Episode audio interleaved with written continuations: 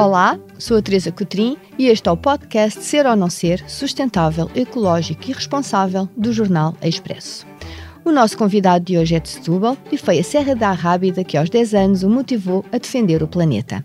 Chama-se Francisco Ferreira, é presidente da Associação Zero, Associação Sistema Terrestre Sustentável, professor no Departamento de Ciências e Engenharia do Ambiente da Faculdade de Ciências e Tecnologia da Universidade Nova de Lisboa investigador do CENSE, Centro de Investigação em Ambiente e Sustentabilidade.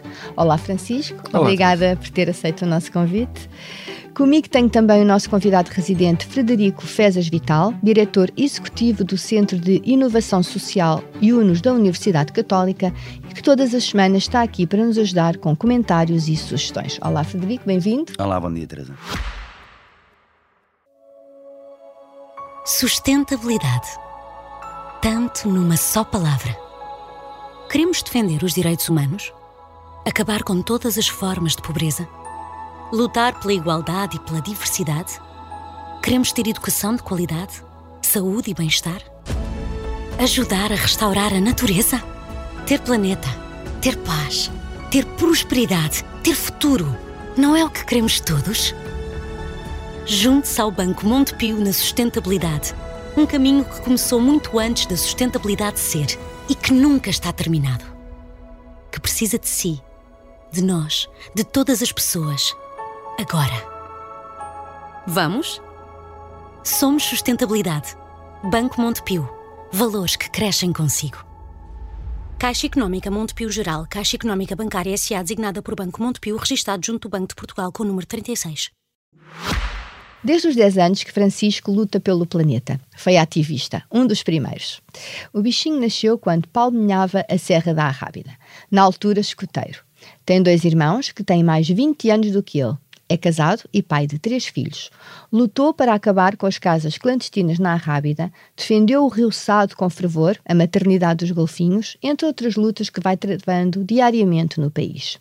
É licenciado em Engenharia do Ambiente pela Faculdade Nova, mestre por Virginia Tech nos Estados Unidos e doutorado pela Universidade Nova de Lisboa.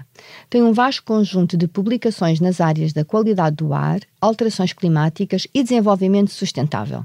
Foi presidente da Quercus de 1996 a 2001 e vice-presidente entre 2007 e 2011. Foi membro do Conselho Nacional da Água e do Conselho Nacional de Ambiente e Desenvolvimento Sustentável. Atualmente é o presidente da Zero. Francisco, vamos começar com a sua infância. Era ativista, fez manifestações na Praça do Bocage, em Setúbal. Na altura deviam ser umas 10 pessoas. Pouco mais. Pouco mais. Qual a diferença do ativismo praticado no seu tempo e nos dias de hoje? Considera que esta nova forma chama mais atenção ou cria mais anticorpos?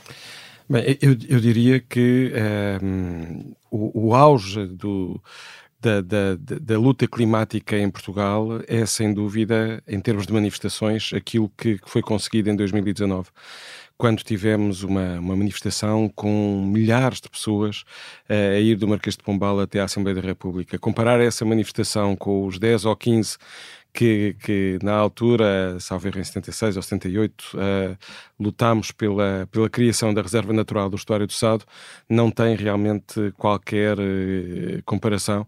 Um, e, e efetivamente uh, é, é, o que eu vejo mais próximo da mobilização da, da, da sociedade, porque foram os jovens que, que tiveram esse protagonismo em, em, 2019, mas que conseguiram mobilizar uh, milhares de pessoas uh, de, de, de, muitas origens para participarem nessa, nesse percurso de alerta por causa do aquecimento global e das consequentes alterações climáticas. Eu acho que a pandemia teve aqui um efeito dramático no acalmar uh, destas, uh, deste tipo de ativismo absolutamente essencial e que nós vemos noutros sítios da Europa e, e passamos a ter, uh, no fundo, uma, uma, uma, diversificação das associações de ambiente ou das organizações com diferentes estratégias. há o caso de, de, de, processos que estão a decorrer em tribunal, nomeadamente junto do Tribunal Europeu de, de Justiça. temos organizações como a Zero e outras uh, que, que têm muito um papel de, uh, eu diria, de, de, de, alerta via comunicação social, mas também de investigação, de estudo e de um, e de atuação uh, junto quer do governo, quer das empresas, quer da sociedade.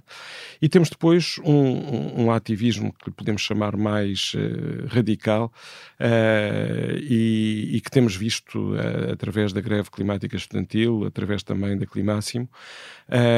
e e todos eles, eu penso que têm claramente um propósito comum, Uh, as formas são realmente diferentes e, e a questão é uh, sabermos se estamos a conseguir ou não uh, os resultados. Por exemplo, parar a e segunda... aí estamos longe, diria eu, todos nós. não há... Eu penso que esse o ativismo que tem sido procurado de uma forma mais radical, com, com, com cortes de estrada. É isso que eu ia dizer, com, uh, tinta nos quadros. Exatamente é, é eu diria, eles assumem como uma, uma via já uh, última ou, ou, ou de, de, de, absoluta necessidade face à inação uh, em termos da emergência climática. Eu, eu compreendo que nós realmente uh, vivemos num, num, certo desespero, para não dizer grande, porque em Portugal vemos, por exemplo, a emissão dos transportes a subir, vemos as empresas a falar de sustentabilidade, mas em muitos casos uh, sem fazerem apostas mais estruturantes e com melhores resultados. Uh, vemos uh, as pessoas também no, no, no, contexto das suas preocupações a não a estarem sensíveis à causa climática, mas a não irem além disso. E portanto, mas, mas, mas é um ativismo que, que pode realmente fraturar a sociedade. Uh, isso tem acontecido e, e acaba por uh, também não estar a ter, na, na, pelo menos na minha opinião, os resultados que seriam desejáveis. É bom nós termos uma diversidade de formas de chamar a atenção, é bom olharmos mais para o conteúdo que está em jogo do que para a forma, uh, mas é preciso fazer as pontes e é preciso realmente mudar depressa, mas ter todos no barco de forma diferente. e essa é a minha grande dúvida em relação ao, ao, ao trabalho que, que, que, tem vindo a ser feito uh, neste ativismo que agora uh, se tornou mais, mais visível nos, nos últimos tempos. Eh, Portugal resolveu o problema das lixeiras a céu aberto, mas não resolveu o problema da reciclagem e da redução de resíduos. Resolveu o problema do tratamento da água, mas não o uso eficiente. Isto está a sair-nos caro não sei se sabe quanto e o que é que é preciso fazer. Bem, eu, eu acho que na altura, e eu tive ligado até do, do através da, da, da, própria faculdade e na, eh, na década de, de 90 do século passado ao primeiro plano estratégico dos uh, resíduos sólidos urbanos, ou seja, aquele que determinou o fim das, uh, das lixeiras. Uh, era um grupo curto com o professor Lobato Faria, com outros uh, colegas, e, e realmente uh, punha-se muito essa questão e eu, eu sentia muito de forma dolorosa, porque por um lado estávamos a fazer uma, uma, uma verdadeira revolução, que era, nós tínhamos lixeiras, tínhamos uma... não fazíamos quase a gestão do, do, do que eram os resíduos uh, urbanos, tínhamos alguma reciclagem do vidro, que foi o primeiro material que, que começou a ser reciclado em, em Portugal, uh, mas nessa altura nós já sabíamos que os três R's, não é? O investimento, acima de tudo, na redução, na reutilização e depois na reciclagem era o caminho a seguir. Mas o passo para deixarmos de ter lixeiras e passarmos a ter aterros que agora é aquilo que nós não queremos ter. Exato, é que agora temos uh, outro problema. Exatamente, uh, já era um passo gigante mas eu acho que falhámos aí, porque já havia essa visão e não se conseguiu. Eh, o próprio governo, na altura, dizia: bem, isto já é. Já, já, já nós conseguirmos limpar o país destas lixeiras e termos um, um, um investimento que passa aqui por diversificar com Lisboa e Porto, a incinerar parte dos resíduos, com, com os aterros, com, com investimentos na, uh, também na reciclagem, uh, já é o caminho a seguir. E, e, e, não estávamos a ir a, a montante, não estávamos a ir à, àquilo que era estruturante e que agora sentimos que, porque, e, e onde eu acho que ainda não estamos a conseguir. Uh, Mas o que é que é preciso fazer? O, o, é, no caso dos resíduos é muito simples. Eu acho que nós precisamos de pagar pelos resíduos. Uh, individualmente, nós pagamos na nossa fatura da água e nós temos que perceber que quem mais produz lixo indiferenciado e não recicla tem que pagar mais do que uh, uh, aqueles que, que, fazem esse esforço. Precisamos de, uh, de, da separação dos biorresíduos e de lhe dar um destino certo. precisamos de uma recolha porta a porta. Eh, que aliás está ligado ao próprio pagamento de, de, de, dos resíduos. Isso é absolutamente crucial. Nós não vamos lá com os ecopontos. Na altura, isso foi, aliás, uh, nós sabíamos na década de 90 que, que, que isso uh, era um, também um salto importante, mas que era muito facultativo, portanto, continuávamos a ter as pessoas a poder, se não quisessem ir ao investir na reciclagem, continuar a colocar todas essas embalagens no lixo indiferenciado Portanto, eu diria que estes três pontos são cruciais. Nós sabemos o caminho a seguir, não tem havido realmente capacidade e vontade política para termos taxas de gestão de resíduos mais elevadas, qual é ecovalores mais elevados. Uh, ainda outro, quer dizer, quando nós, quando nós, por exemplo, nos resíduos elétricos e eletrónicos, uh, quando nós fazemos as contas entre o custo que é tratar um equipamento que chegou ao fim de vida e uh, pagar a multa por não conseguir atingir o objetivo e, e, e neste último caso sai mais barato, uh, quer dizer, nós, nós obviamente uh, acabamos por não atingir os objetivos. Portanto, ou nós temos aqui uma tradução muito clara uh, no, no, no, preço, no, na forma como realmente nós facilitamos e promovemos uh, um, uma via verde para aquilo que é mais estruturante, ou então continuaremos na mesma a, a, a não seguir o caminho certo de, de, de, da redução e da reutilização. E só para falar em relação à, à água, é, é, o mesmo, é o mesmo problema, quer dizer, nós conseguimos dotar o país praticamente de estruturas de, de estações de tratamento de águas residuais e também uh, até no próprio abastecimento, mas uh, nós, nós estamos a reutilizar, nem chega a 2% da água que, que, residual que temos, uh, porque também nunca achamos que isso pudesse ser preciso ou tivesse sentido. Não, parte da água tratada vai parar ao mar. Então, e, e, exatamente, são os tais 98% que nós não reutilizamos. Mas há pouco dizia, uh, portanto, do, do, da recolha porta a porta. Quanto é que isso custaria ao país e, e, se há algum estudo já feito para implementar essa estratégia? Há muitos estudos feitos uh, que, e, e, por exemplo, a Zero tem levado vários autarcas de diferentes uh, locais do país a visitarem infraestruturas uh, em Itália, em Espanha. Isto para não se dizer que, para, para, se tirar da, da, da, nossa mente que são só os nórdicos que são bons né, em, em determinadas respostas. Não, senhor, nós temos excelentes exemplos aqui perto.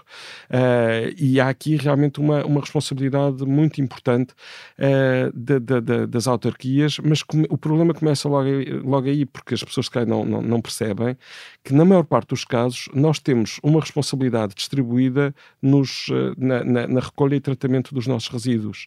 Uh, eu tenho, por exemplo, uh, e é o que se passa em Palmela e em muitos conselhos da, da, da Margem Sul e por, e por, esse país fora, que é, eu tenho a Câmara Municipal a fazer a recolha dos resíduos indiferenciados, uh, mas depois uh, a reciclagem e o destino desses resíduos já é de uma diferente entidade uh, e não da, da, da, da, autarquia, portanto é, é da responsabilidade da, de uma empresa, que é a GF, que faz essa, faz essa gestão. Portanto, nós não, não, não temos aqui sequer um, quando temos objetivos e, escalas diferentes a tentarem coordenar-se, nós não conseguimos chegar às pessoas e dar a resposta que seria desejável para ter uma, uma, uma gestão de resíduos uh, onde as metas sejam levadas muito mais a sério.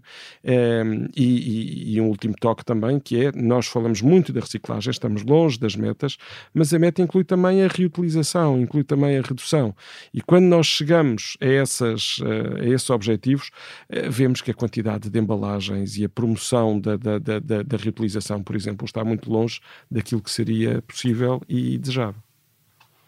Um, Francisco, é difícil de facto mudar comportamentos, não é? E, e, provocarmos esta mudança de comportamentos nas pessoas e os sistemas de incentivos são de facto importantes. Um, li aqui uns dados na vossa página que dizem que, relativamente à, à, economia circular e à taxa de circularidade de materiais, nós temos uma taxa apenas de 2,2% em Portugal, comparado com uma média europeia que afirmam também é baixa, de 12,8%. Uhum. A minha pergunta são duas numa, que é porque é que esta média europeia ainda é tão baixa? E segundo, porque é que a nossa é muito mais baixa? O que é que se passa? É cultural? É educação? Quais são, na sua opinião, os fatores que estão por trás disto? Eu acho que há um conjunto de fatores nestas coisas. Eh, a, maior parte dos problemas em ambiente são sempre problemas complexos. Não há assim uma, não há uma receita única. Há um conjunto de, de, de, de questões que justificam ou que uh, fazem parte da solução e têm que andar em conjunto. Um, ehm, o que é facto é que nós uh, temos um, um em primeiro lugar, um investimento muito grande, uh, uh, usando até um, o contrário de uma palavra que já usei, ajusante em vez de uh, na aposta a montante. por exemplo, eu deveria ter um, um investimento muito maior logo à partida no design do produto logo naquilo que eu ponho no mercado, logo na perspectiva de eu garantir que o material é circular. E nós estamos a começar a ver isso, por exemplo, nos têxteis. Nós começamos a ver isso em alguns uh, produtos que são uh, importantes uh, e nós começamos a ver que estamos finalmente a, a, a, permitir às pessoas descontar no IRS ou ter um IVA mais baixo a reparação de produtos. Uh, em vez de eu fomentar a compra de, de, de um novo. Uh, e, e, portanto, há todo um conjunto de, de, incentivos nesta sociedade de consumo em que estamos para eu uh, usar e deitar fora rapidamente.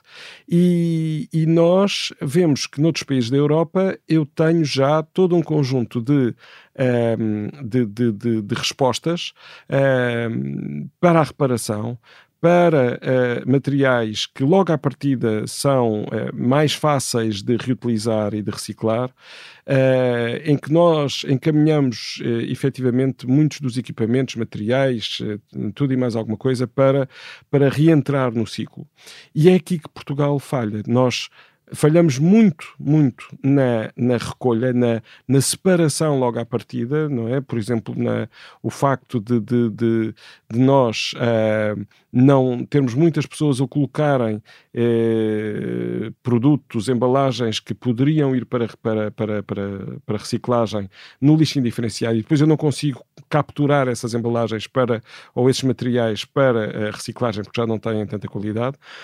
Mais uh, antes ainda, portanto, tenho eh, muito, pouca, muito pouco peso das vendas a granel, muito pouco peso do, do de, de, tudo aquilo que é, que é a reutilização, uh, desde de, de, muitas das bebidas até uh, outro tipo de materiais.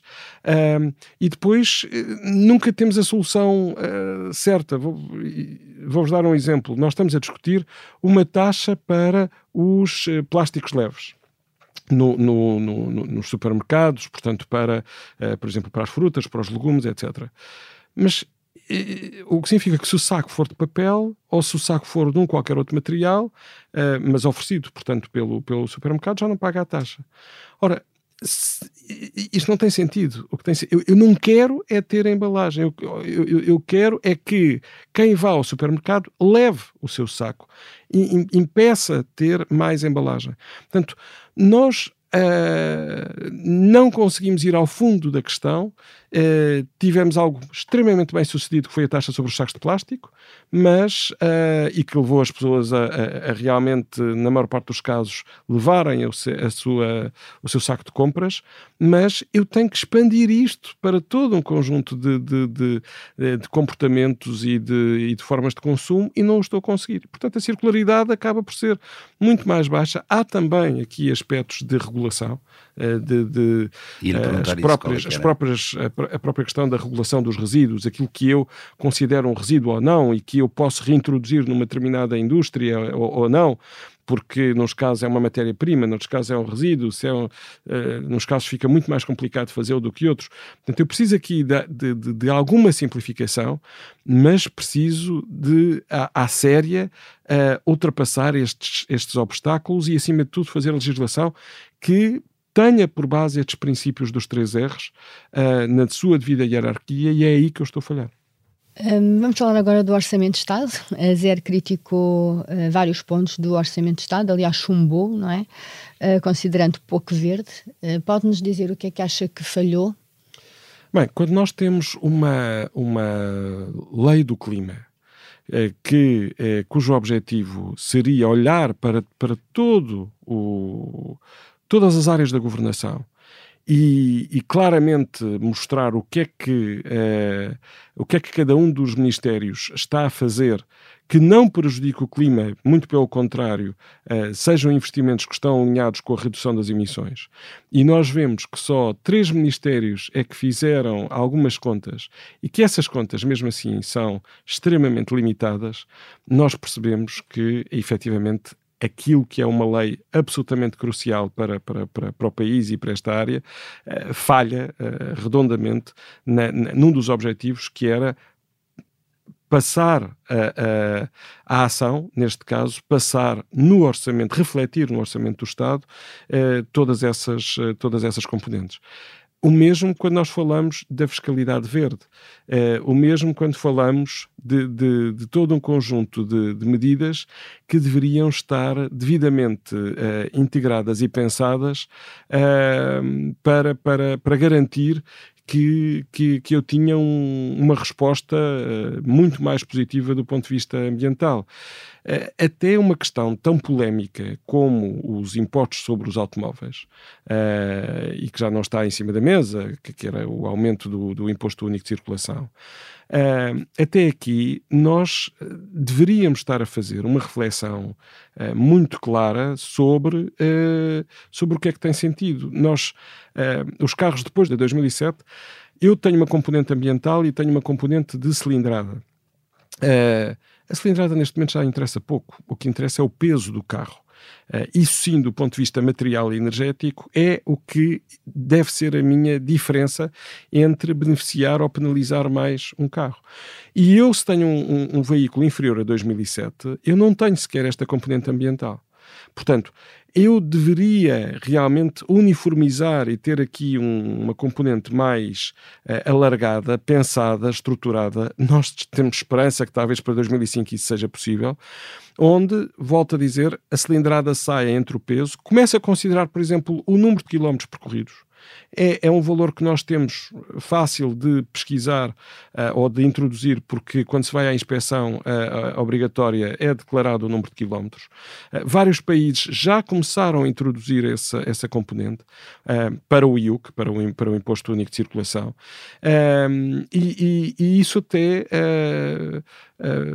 faz todo o sentido num, num, quadro em que eu quero olhar para uma transição para veículos elétricos, em que o, o Estado vai querer também uh, olhar para, para uma, uma mudança no tipo de, de, de, de impostos que, que, recebe e que vai deixar de receber, uh, porque o ISP uh, vai passar a ter, ter menos peso ao longo dos próximos anos, porque a ideia é que eu venda menos gasolina e menos gasóleo e passe, portanto, a, a fazer o abastecimento com base na eletricidade. E, e, e, portanto, há aqui toda uma discussão mais profunda que valia a pena fazer e que não teve, e que não teve lugar, sem penalizar, e isso diga-se, e nós eh, fomos claros, sem penalizar as pessoas de rendimento mais baixo. Ou seja, nós queremos uma transição justa, portanto, o aumento do IUC não, não estava em linha com aquilo que nós queríamos. Agora, uma diferenciação e um, uma forma diferente de cálculo do imposto único de circulação é algo crucial quando nós temos o setor automóvel como o principal responsável pelo aumento das emissões, da ordem dos 6% em comparação com 2019, o período pré-pandemia. Falando agora do desafio energético, como é que está Portugal? Eu acho que esse é, é sem dúvida alguma um, um, dos maiores desafios que nós temos pela frente, porque Uh, nós, na produção de eletricidade, estamos nos 60 e poucos por cento, quer dizer, há uns meses, outubro, teve 70 e tal, mas e agora com, com, com, com, com, a chuva que houve, principalmente no norte e no centro, também tivemos uma componente hídrica muito mais importante, mas nós precisamos de chegar a 100% de eletricidade renovável tão rapidamente quanto possível. Uh, seria bom lá chegarmos uh, perto de 2030 uh, eh, e, ao mesmo tempo, nós precisamos de eletrificar muito mais o, o, o, país desde os nossos consumos domésticos. Eu, eu, tenho que deixar de usar gás em casa, seja ele propano, seja gás natural fóssil, para uh, passar a ter eletricidade e, portanto, a ideia é que as pessoas não continuem a comprar fogões a gás, a, ideia é que as pessoas comprem fogões elétricos, porque essa eletricidade é renovável, o gás, esse é fóssil. Não tem sentido eu uh, estar, eu tenho que ter na minha cabeça uh, que, que uh, vou ter que expandir imenso o solar, as eólicas, uh, mas eu tenho que o fazer de uma forma sustentável. Portanto, não, não, não, não tem sentido eu prejudicar a natureza uh, e, o, e, e, e, o território. Sim, porque também tem impacto. E, exatamente, e portanto eu tenho que encontrar aqui um equilíbrio tenho que o antecipar. Tenho também que ter princípios de eficiência que são cruciais. Por exemplo, nós falamos muito do hidrogênio, uh, do hidrogênio verde, feito a partir de fontes renováveis, mas uh, o que é facto é que eu não posso estar a fazer investimentos no. Eu, quando passo eletricidade renovável para hidrogênio, eu perco uh, muita energia, eu perco um terço dessa, dessa energia aproximadamente. E, portanto, eu tenho que fazer as minhas escolhas certas e aí Portugal, em muitas coisas, falha. Vou-vos dar um exemplo. Eu, eu quero é ter substituir o gás natural numa, numa. Se não puder substituir o gás natural num forno industrial por eletricidade, eu quero é se calhar substituí-lo por biometano. Uh, agora, uh, ou por hidrogênio verde. Agora, não tem sentido eu estar, por exemplo, a, a, ter não sei quantas renováveis em Portugal a produzir hidrogênio verde, quando eu tenho necessidades no país e estar a injetá-lo para, com perdas de eficiência, o enviar para a Alemanha. Uh, há aqui uh, opções políticas na área da energia que não estão a cumprir os critérios de eficiência, de mais renováveis, e Portugal continua a ser um país. Uh, isto, na, eletricidade nós estamos bem, não é? A ficar. Porque vamos ter cada vez mais necessidades de eletricidade, são, é, é parte toda da mobilidade elétrica, é parte toda da, da, da, da, da portanto, da, da eletrificação mas nós neste momento dependemos 70% dos combustíveis fósseis. Uh, e, e, é uma importação inaceitável quando nós uh, temos realmente aqui uma, uma possibilidade de, de, de, de avançar nesse sentido.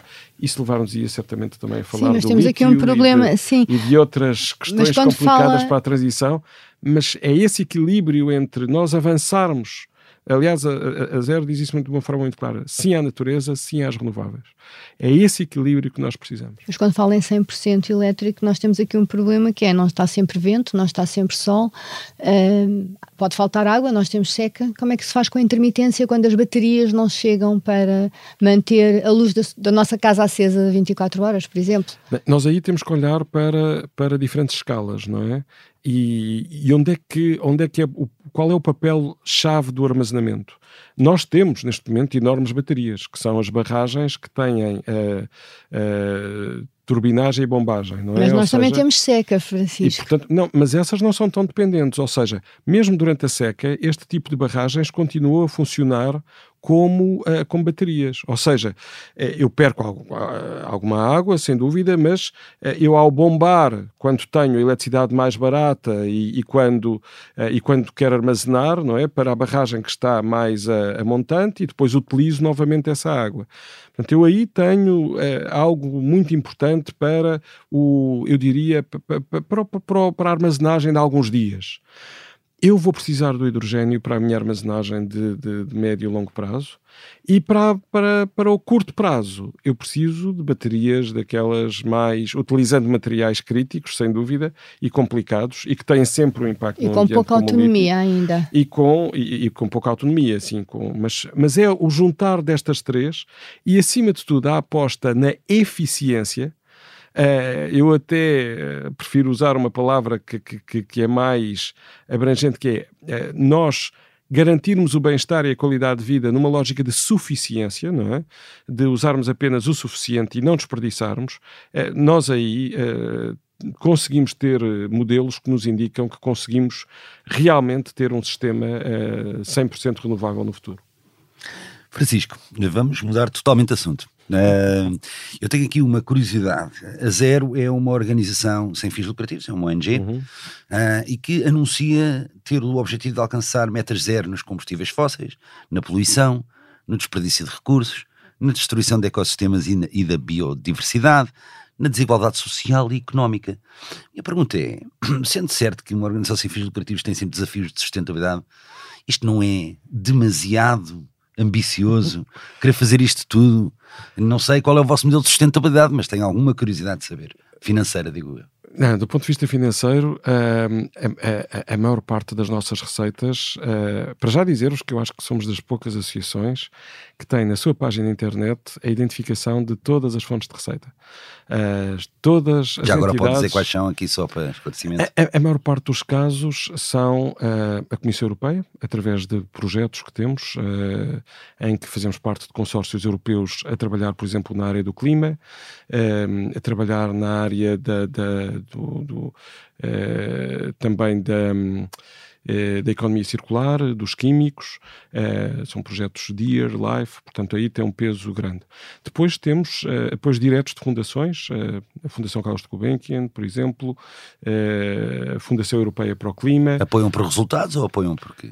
Apoiam, apoiam por, por, por resultados, muito claramente. Nós temos um projeto e, e, eu acho que este é o, é o é talvez a grande diferença que, que um, ehm, é o, não é a diferença, é, o, é, é é, é, é, talvez o, um salto, um grande salto para a sustentabilidade que eu acho que a Zero conseguiu dar. Uh, com, com dificuldades, porque o integrar da, da componente económica e social é, é complicado, mas dou-vos um exemplo de um projeto. Nós temos um projeto que se chama Forest Watch, que é um projeto desenvolvido em conjunto com o Centro Pinos, com a Fileira do Pinheiro, é um projeto apoiado pelos EEA Grants, portanto, via Fundação Carlos de Gulbenkian, onde nós estamos a trabalhar na avaliação e no desenvolvimento das políticas públicas para a área da floresta. E, portanto, estamos a trabalhar diretamente com o setor, de, de, de, neste caso crucial, que é o setor da, da madeira de pinho. E, e, e, são este, e é este tipo de colaboração, e é este olhar em que eu misturo uma componente uh, também social e económica que torna difícil uh, realmente conseguir uns resultados, mas eu acho que a grande vantagem é que deixamos de funcionar apenas na, na, na, na, componente ambiental da sustentabilidade para nos obrigar a, a, a, inserir a componente social, económica e de governança. É, é muito mais complicado, exige equilíbrios eh, bem mais difíceis, mas é esse o verdadeiro desafio que nós temos pela frente. A, a utopia de, de, de, de, atingirmos todos esses zeros uh, funciona bem, sabendo nós que estamos realmente ainda muito longe. Bom, eu acho que a nossa conversa chegou ao fim. Muito obrigada por ter aceito o nosso convite. Gostámos muito de ter aqui. Muito obrigado também pela oportunidade. E, e as conversas sobre ambiente uh, e sobre sustentabilidade são quase eternas, como o desafio que temos pela frente. Mas, uh, mas realmente é, é, é fundamental nós uh, termos e ganharmos aqui uma literacia para, para, para a sustentabilidade e, e o vosso contributo também é fundamental nessa matéria. Muito obrigada. Frederico, qual é o tema quente desta semana? Olha, o tema que eu hoje gostaria de falar, uma reflexão uh, acerca do, do, ativismo, mas relacionado com outros tópicos. Uh, nós estamos atualmente diante, diante de, talvez, da geração mais consciente da história da humanidade, segundo os dados que temos, históricos e os vários indicadores que eu próprio tenho à minha disposição no meu trabalho diário. Temos jovens adultos que usam como orientação profissional critérios relacionados não apenas com o tipo de trabalho que querem fazer, mas com a forma como as organizações para as quais trabalham se comportam com os seus diversos stakeholders e com a razão de ser e finalidade última daquilo que fazem.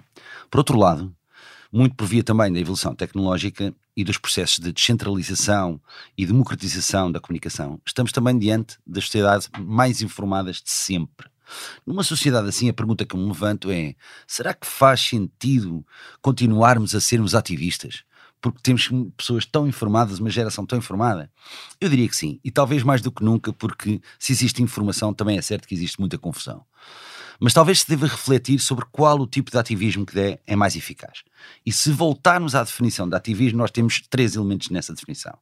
Primeiro, a firme convicção do ativista uh, relativamente à importância de defender determinada causa. Em segundo lugar, uh, a crença de que é necessário marcar uma posição e dar uma voz a essa causa, alertando a sociedade para a existência desse problema e para a urgência de o abordar de uma forma eficaz.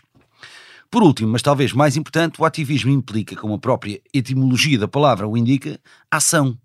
E não é qualquer tipo de ação, mas uma ação que seja eficaz na palavra e no resultado de consciencialização, mas sobretudo que se traduza numa construção de algo novo.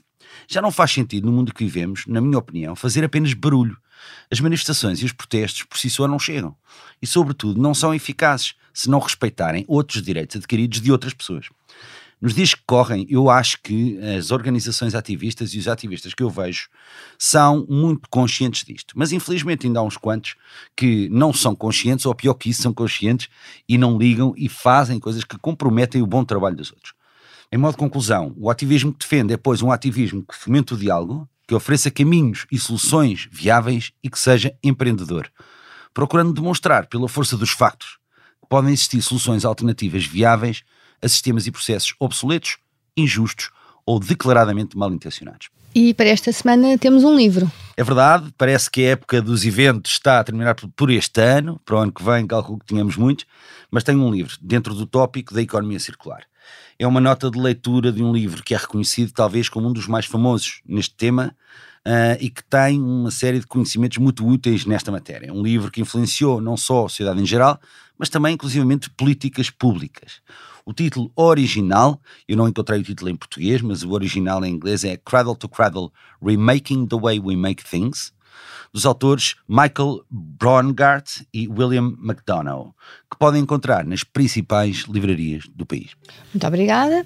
Na próxima semana voltamos com um novo convidado, com mais histórias inspiradoras e a análise do Frederico Fezas Vital. Eu sou a Teresa Cotrim, a sonoplastia esteve a cargo de Ana Marques e a coordenação é de Joana Beleza. Pode ouvir-nos em qualquer plataforma de podcasts e também no site do Expresso ela já sabe, ser ou não ser sustentável é uma decisão sua, porque não basta parecer, é preciso ser.